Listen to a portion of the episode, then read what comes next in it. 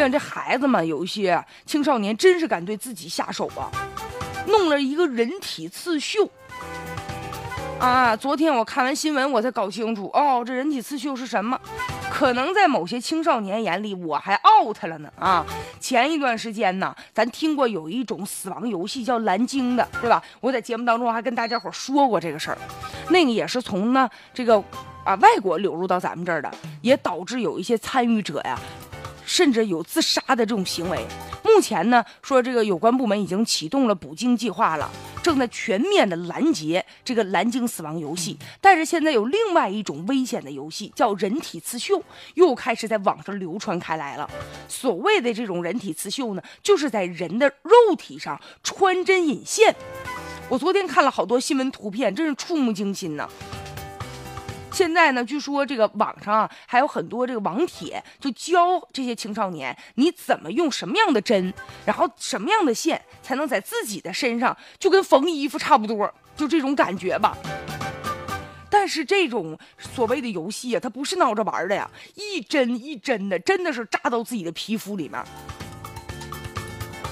而且这样会给身体带来非常严重的危害。一旦那个针线呀，又是有细菌、有病毒侵入的话，很有可能会引起败血症啊。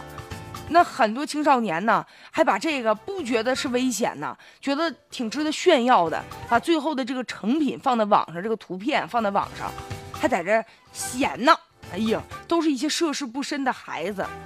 但是对于这种近乎于自残的行为啊，趋之若鹜啊，而且啊，他是有这个穿针引线呢，这是系完了以后吧，呃，有些学生觉得你看多好看呢，但把这个线拆掉之后啊，那手上一个一个全是洞啊，那伤口啊，真是让人觉得挺害怕的，看起来。也有专家也指出了，说这种什么蓝鲸死亡游戏啊、人体刺绣啊，这种啊游戏之所以能传播，主要还是呢，他就借助了青少年这种逆反的心理了啊，而且呢，有一些孩子有一些可能反常规的一些另类的举动啊。特别是十五岁到十九岁的青少年，他这种自我伤害的行为发生率啊是最高的，所以家长一定要关注孩子的心理和行为的变化，要及时的干预。而且和这个蓝鲸死亡游戏一样，这个人体刺绣呢也是从这个境外流入的，他呢也是在误导青少年，用一种所谓的特立独行的炫酷的方式，然后呢让他们就催生一种心理几乎于变形那种畸形的游戏。然后漠视法律，罔顾生命。一般人、正常人，咱们想想，谁能忍得下痛下杀手，让自己对自己下这么狠的死手，在身上啊穿针引线呢？就看完之后都让人觉得毛骨悚然。